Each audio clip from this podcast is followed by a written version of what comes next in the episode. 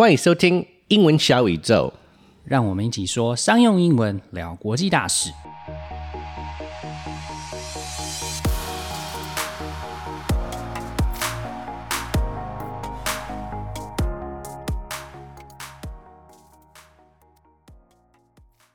At this point, everyone's heard about the Omicron variant of COVID, and it's really causing a lot of people to worry.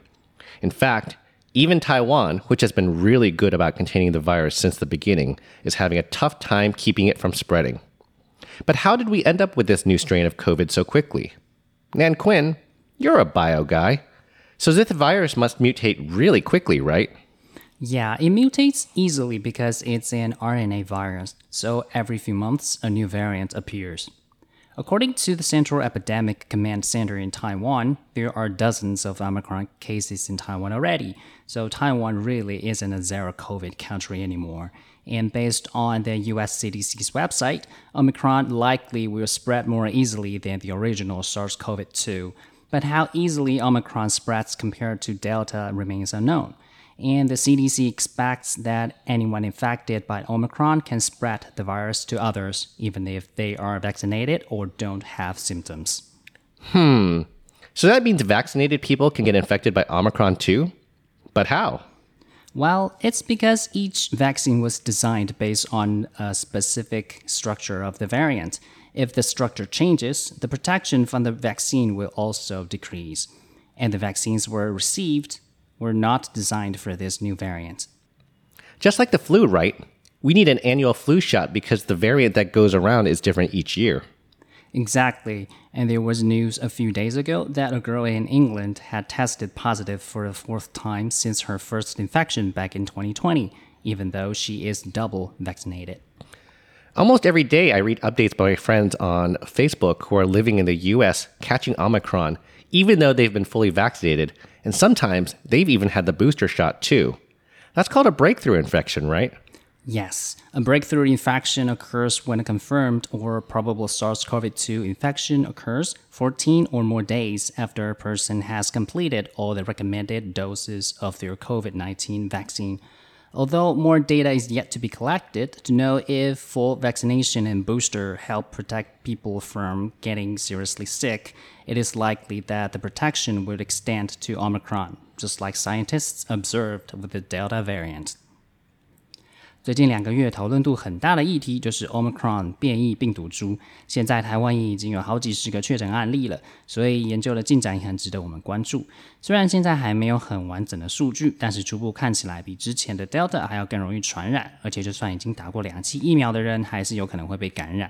这也可以看出来，疫苗其实也不是万能的。英格兰就有一个女生，从二零二零年开始已经确诊过四次了。他也是已经注射过两剂疫苗的人，所以大家还是要小心的防疫，不要因为已经打过疫苗就松懈。相信大家听到这边都会有很多的疑问，像是 Omicron 是如何突破疫苗的保护，还有 Omicron 感染会有哪一些特性，以及真的有大家传闻中的 Delta Crown 吗？这些答案，第二次上我们节目的中研院生化所副研究员徐尚德博士都会在今天帮大家解答。如果需要中英对照逐字稿或是线上逐字稿工具 Descript 的话，连接都可以在节目简介里面找到。Today we're talking to Dr. Shang-Te Danny Hsu about the COVID-19 Omicron variant. Danny is an associate research fellow at the Institute of Biological Chemistry at Academia Sinica. His research focus is in the area of protein folding, and his work has helped pave the way towards understanding the fundamentals of why some proteins misfold. He currently oversees the operation of structural biology, protein biophysics, and biochemistry infrastructure at the Institute, and he regularly organizes training programs on structural biology in partnership with EU partners. He obtained his bachelor's from National Tsinghua University, where he double majored in physics and life sciences, and then went on to receive his PhD in chemistry from Utrecht University in the Netherlands. So, welcome back, Dr. Danny. Hi, Payne. How are you doing? I'm doing very well. How about yourself? Very good. Thank you. So let's get started on the interview. The Omicron variant has clearly taken center stage at this point in the pandemic. This is a dramatic shift from when I first interviewed you, and Delta was sweeping across the globe and causing infections everywhere. That's so, briefly, can you give us a quick refresher on COVID and how these named variants, uh, also called variants of concern, keep appearing? Sure. So COVID-19 is an infectious disease that's caused by the infection of SARS-CoV-2, which is one kind of coronavirus. And as the pandemic progressed, um, different mutations were identified in different patients. And um, initially, uh, scientists used these very technical jargons like uh, B117, B326, etc. And, and that's not very easy to um, describe for the general public. Right. And later on, uh, over time, there are specific variants of concerns have uh, concern have been identified in different parts of the world. So sometimes um, they refer those variants as the UK variants, the Brazilian variant, or the mm-hmm. Indian variant. Mm-hmm. And then, of course, uh, some people are not very happy to be named, right, to, to be the origin of those variants. So at some point, the World Health Organization decided to use a new way of naming those variants, and they decided to use the Greek letters. So it starts from alpha for the UK variants and beta for the um, South African one, gamma for the Brazilian one, etc., until the delta for the Indian one. Uh, so that's kind of uh, following the, the, the, sequence of their discovery in a chronological way to, to uh, name them according to the uh, Greek letters. Mm-hmm. Uh, of course, there are some other Greek letters have been used, like the eta and um, other ones, and they are often now neglected in in the news, and most of them are the variants of interest. Okay, it is not very clear to me, at least, what will be the threshold to call them as variant of concern, and other ones call them as variants of interest. But generally speaking, variants of concerns are really serious ones that will raise our concerns. Mm-hmm. So um, the problem occurs when um, there are more and more variants are, are emerging. And then we are uh, at some point we were at the point after uh, mu so mm-hmm. that's a big letter. Then this very problematic variant uh, was identified in south africa again but the next greek letter is nu. Okay. And it's not very obvious to say there is a new variant called nu. So uh, right, right. So, they skip the Greek letter nu. The next one is Xi, mm-hmm. XI. And um, according to World Health Organization, they thought this is a common, uh, mostly Chinese family name. And right, yeah. Mm-hmm. Very good to, to use that. So they skip that again. And then the next one is Omicron. Okay. So, so most likely in the not so distant future, we will find another variant of concern, and they they will be or this one will be called pi according okay. to Greek letters. So that that's okay. more or less how how they are named. Got it. And so, uh, just to clarify, so nu was basically uh, not chosen. It sounds a little bit too much like like the English word new, right? Exactly. Yes. Right, and I guess that would that was going to cause confusion. I I think so. So that that's their explanation. So, uh, the, but the next one is Xi, and right. Xi, so that that's another uh, politically sensitive. Letter. I think. Yeah. yes. so so so now they are they they settle down with the the letter Omicron. Oh, I got it. Okay, so Omicron is well known for being much more contagious than previous variant, uh, variants, as well as having the ability to more easily infect vaccinated individuals. And this phenomenon is known as a breakthrough infection. So, based on what scientists know at the moment, why is this the case? Right. So, um, as we just discussed before, different variants are named with different Greek letters because they have different mutations in their genome. Particularly mm-hmm. in the spike protein that's presented on the surface of those viral particles. Um, for the Omicron in particular, there are uh, about 50 mutations altogether, 30 of which are located in the spike protein, and 10 of which are located in the region where the spike protein use this particular region called receptor okay. binding domain to bind to our protein. So you can imagine um, our uh, vaccines are uh, these are based on spike protein. When these um, vaccines are injected into our body, our immune system recognizes this foreign reagent that is the spike protein, yep. and a, a, set of antibodies will be uh, generated to target this foreign agent or the, mm. the, the, this material and um, try to neutralize the virus by binding to particular regions. Mm-hmm. So with different mutations, you change the, the, the, shape or the property of the spike protein, and as such, that some of the antibodies that used to bind to the original variants that was identified in China uh, will no longer be able to bind to the new shape because right. mm-hmm. mutations this is actually very much like this, the, the, the flu vaccines that we have to take almost on an annual basis. Right. So, so uh, it, it's just that COVID 19 pro- progressed so quickly compared to the seasonal vaccine as seasonal flu. So we, we now have some problems with the original vaccine that does not gen or the vaccines that do not generate um, the appropriate antibodies to recognize these new type of um, proteins. Right. So that that's called the breakthrough infection. Mm-hmm. So there's also the issue that when uh, people are infected with the previous variants, such as the Delta variant, and their uh, body will build up the immune system to recognize the Delta uh, variant. But again, because Omicron is so different from the Delta variant, so in this case, again, some people get reinfection, which is right. Unknown. Yeah. Um, so, out of curiosity, is it likely that as the, the virus becomes more endemic, that the rate of infection will slow down to the point where we're having we're kind of dealing with yearly variants more like the flu, or do we expect this rate of mutation to maintain? Um, it's hard to say, but I think the uh, public health uh, experts are already talking about the concept of living with coronaviruses. Mm-hmm.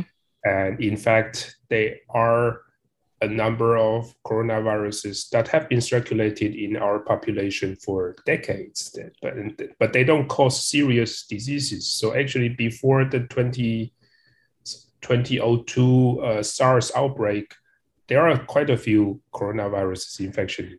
But That's right, yeah. They're just called common flu. So people mm-hmm. don't actually take serious action against those. So hopefully these SARS-CoV-2 will sort of evolve into the less problematic version. So we will be able to deal with it in a sort of easier or more relaxed manner. Right. And yeah, it is possible that we do have to take vaccines on an annually mm-hmm. basis. Mm-hmm. But yeah, it, it, it depends on how this virus will mutate in the future. Hopefully, it will not go for the worst direction. Right, the worst case scenario, of course.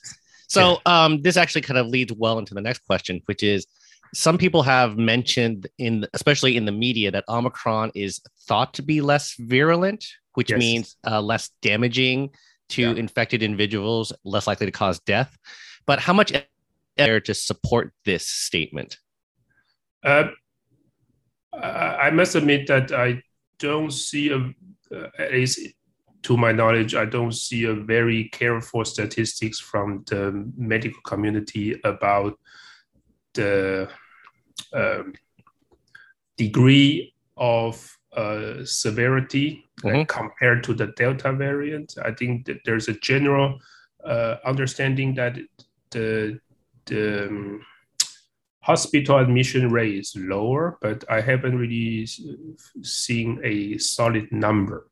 Mm-hmm. And I guess it depends on region to region and how they uh, cope with this kind of um, COVID nineteen cases. Right. But in general, I think from from from my um, friends and colleagues, uh, especially in the states, they seem to have uh, accepted the fact that their their kids are almost all sort of infected in, in school, mm-hmm. but, but they're still jumping around, very energetic, and they don't they don't seem to suffer so much For the adults, those who are infected with Omicron, they they they, they feel tired and maybe cough, but not serious fever. So mm-hmm. it, it, at least from our experience, it does seem to be less problematic. Right. On the other hand, however, I, I read in some um, studies, they said that uh, the younger population gets infected by Omicron by a large margin compared to the Delta. So, It's interesting. So, mm-hmm. Yeah, so between the age of five and 10, the hospital admission rate increased by fourfold. Wow. Okay. Those between 10 and 15 will probably increase by twofold. So it means that uh, even though they are not causing very, very serious problems, but they can still be problematic. And they, especially the younger uh, yes. populations are now more affected compared right. to the previous variant. Right. And, and depending on the regions, for example, in Taiwan, we so far don't uh, provide vaccines for the very young ones. Mm-hmm. So, so they're not that protected. So this is still a concern for the general public, I think. Right. And I think that if we look at the recent cases that have been popping up in Taiwan, one interesting phenomenon is a lot more younger people are turning up in the statistics, right? in the, the, for the for the local infections, like right. a lot more ten and younger people are actually being uh, are, are catching the virus. Exactly. So I think uh, at least in in in in our uh, system in Taiwan, we basically put all the infected individuals in hospital quarantine, mm-hmm. and this will generate a lot of pressure to our medical system. Right. Yes. So, so how to cope with that in a more pragmatic way? That's still something to be discussed. Yes.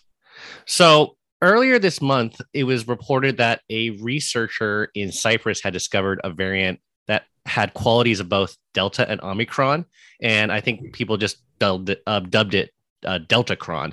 Yeah. Uh, short, uh, shortly after the story came out, uh, a number of scientists uh, went to social media and they said that they felt that this was a, just a matter of contamination. So, what kind of evidence is there out there uh, for Deltacron, and should we be worried about Deltacron as the next variant of concern? Well, again, I haven't found any solid scientific studies um, that confirm or invalidate this so-called Deltacron. Mm-hmm. Uh, technically, it is possible to, by accident or in some ways, uh, mix two different strains and then they they exchange some genetic material, which is the case in, in many uh, infectious diseases and and, and they they will sort of have even more mutations that's common in both uh, uh, strains.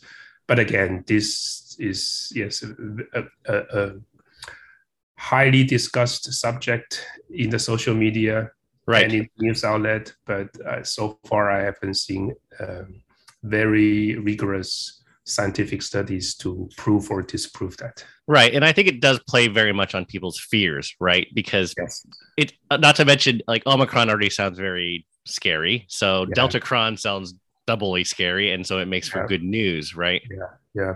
But one thing I can comment is perhaps that uh, there, there are a number of studies that I read um, that suggest uh, Omicron uh, emerged because maybe some immune compromised patient was infected with the virus and then it, they thought that this this particular virus sort of lived in this patient for a very long time therefore it allows enough time for this virus to acquire a lot of mutation before right. mm-hmm.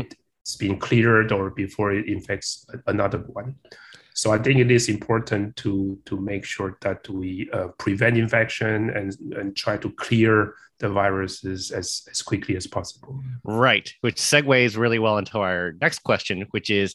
Uh, many people are now casting doubt on vaccine efficacy because of Omicron breakthrough cases. But right. what is the argument then for getting vaccinated to prevent infection? Sure. Um, I think by now there are many, many um, well characterized uh, medical studies to uh, show that uh, for individuals for individuals who have their third booster shot, they will have um, lower probability of being infected by the Omicron.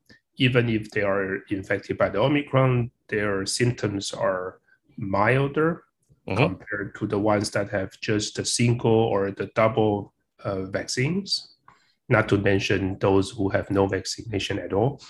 Uh, so it is very clear that uh, even if you cannot 100% prevent Omicron infection, if you have the uh, if you have the vaccination and particularly the, the, the third and people are talking about the fourth uh, booster shot, the symptoms of Omicron infection will be um, much milder so mm-hmm. that you are less likely to to be admitted to hospital and not to mention some serious uh, symptoms um, it is indeed possible to have breakthrough infection, but uh, if you think about the benefit of having the vaccination to prevent serious symptoms and to lower the rate of infection, the vaccination is still a must, in my opinion. Mm-hmm.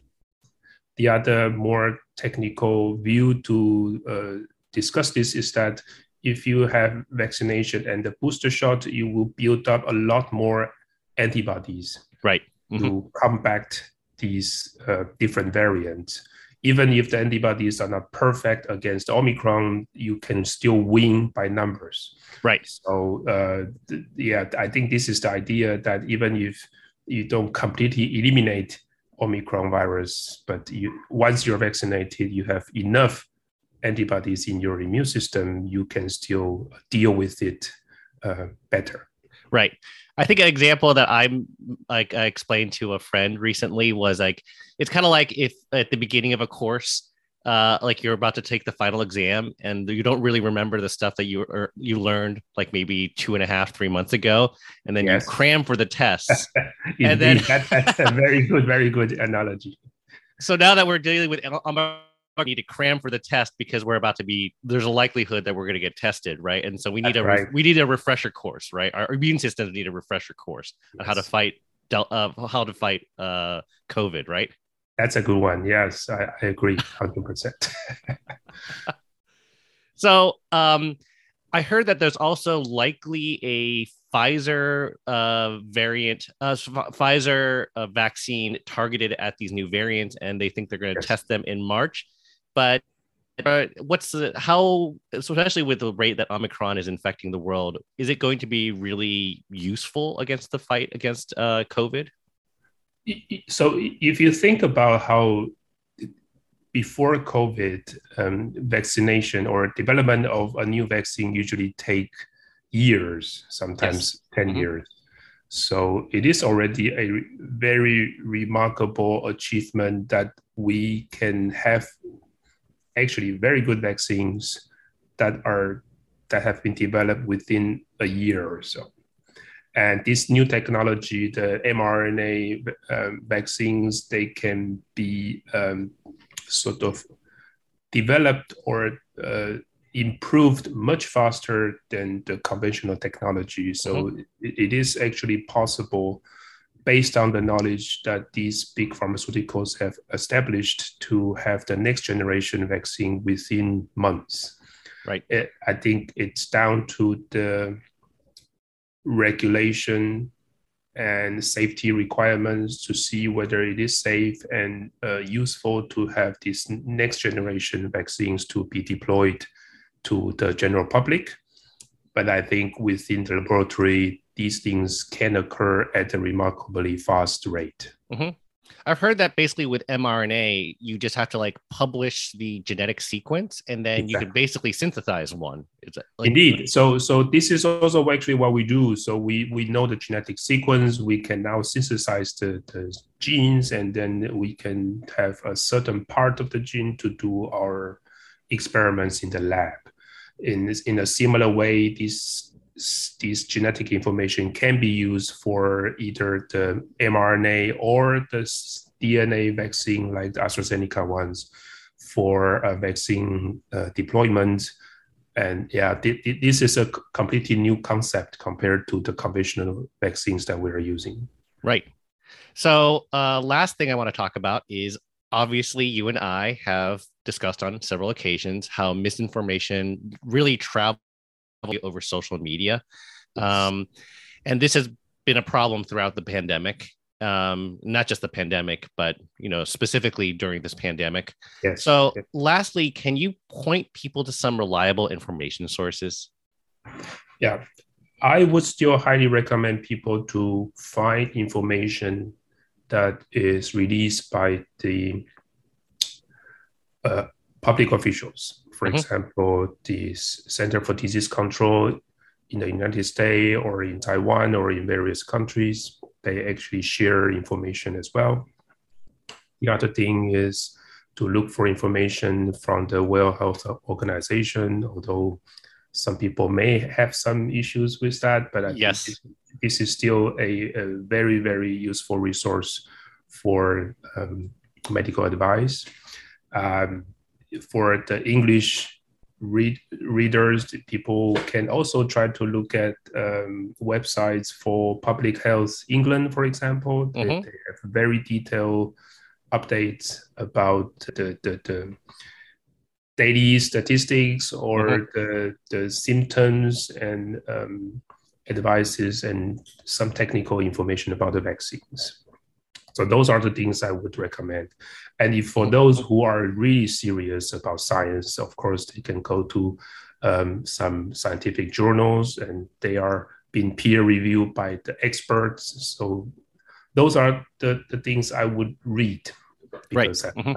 I, I'm doing similar research yes but they, but they can be very challenging for general public because of a lot of jargons but for Yes. for people who are really serious about that uh, because of the covid we are now all required to release that in the public. So you you, you basically don't need subscriptions. Right. So Mhm. it's, it's it's free and open to the public. Yes. I think i tried to read papers that you published on the subject and i think i got about 50% but when you started to get into like specific protein structures i think Oh, it yeah, went yeah, way over my head to be honest. but that that's why also many journals these days will have some um, particular section about highlights or try to summarize in a layman's term within a, a short paragraph just to get people some take-home message. okay good yeah that's that's the stuff for me basically in other words Right. okay well i'm gonna not i'm not gonna take any more of your time thank you very Sure. much danny Thank you, Ping. Have a good day. 从科学家目前的观察看起来，打了第三剂和第四剂的人，就算得到 Omicron，症状也比较轻微，住院率也比较低，所以大家还是要记得去打疫苗，这是对抗 Omicron 最好的方式之一。当然呢，大家也是要记得戴口罩和保持社交距离。 When Danny was talking about how the medical system in Taiwan takes care of the infected, he said this. This will generate a lot of pressure to our medical system. Right. Yes. So, so how to cope with that in a more pragmatic way? That's still something to be discussed. Pragmatic. P R A G M A T I C means dealing with things sensibly and realistically in a way that is based on practical rather than theoretical considerations. There is a very similar word, practical. Pragmatic, however, is mainly used to describe a quality of a person, whereas practical is used to describe an action. Pragmatic 和 practical 虽然都可以翻译成务实和实用，但是还是有些许的不同。Pragmatic 比较常在形容人的思考方式，而 practical 比较常用来形容一个行为的本身。例如，My dad is such a pragmatic person that he always rationalizes everything before he makes even the smallest decisions。我爸爸是一个很务实的人，他总是在做任何一个小决定之前，确定所有的事情都是合理的。Next, when Clifford was talking about Danny's papers, he said this. I think I tried to read papers that you published on the subject, and I think I got about 50%. but when you started to get into like specific protein structures, I think Oh, it yeah, went yeah, way over my head, to be honest. yes, but What does go over someone's hat mean, Clifford? If something goes over someone's head, it means it's too difficult or requires too much knowledge for someone to understand. Here, I meant that I could understand only about 50% of Danny's paper, but the other half was totally way too difficult for me to understand because I don't have that level of background in biochemistry.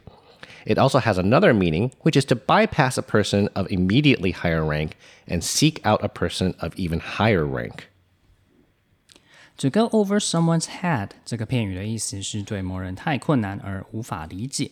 例如 ，Quantum physics was a subject that went over my head, so even though I studied really hard, the best grade I could manage was a B minus. 量子力学对我来说太难以理解了，即使我尽全力，还是只能拿 B 减。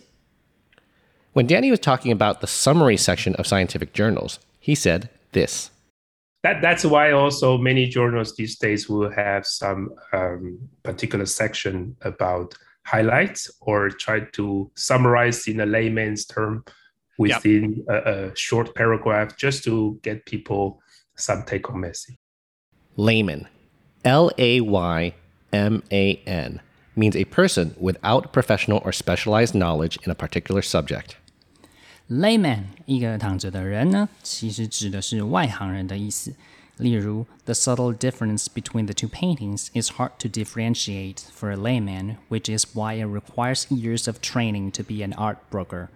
这两幅画之间的细微差异，外行人是难以分辨的。这就是为什么做美术品交易需要很多年的训练时间。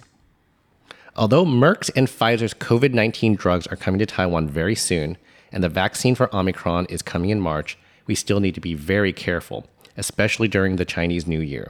If you can get a booster, don't wait and make an appointment right away. 我们下次节目的更新会在二月十六号，所以大家过年之后也不要忘记继续锁定我们的节目。如果觉得我们的节目对你有帮助的话呢，不要忘记追踪、留言和分享。英文小宇宙，祝你大家新年快乐！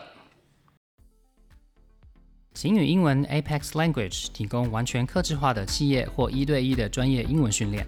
不论你需要的是商用英文课程、团队职场力工作坊、面试，或是专业写作服务，都可以上晴雨英文的网站 triple w dot apex 横线 l a n g dot com，或是 Facebook 搜寻 Apex Language 并留言给我们，让我们帮你量身定做你所需要的服务。加强英文实力，提升职场竞争力。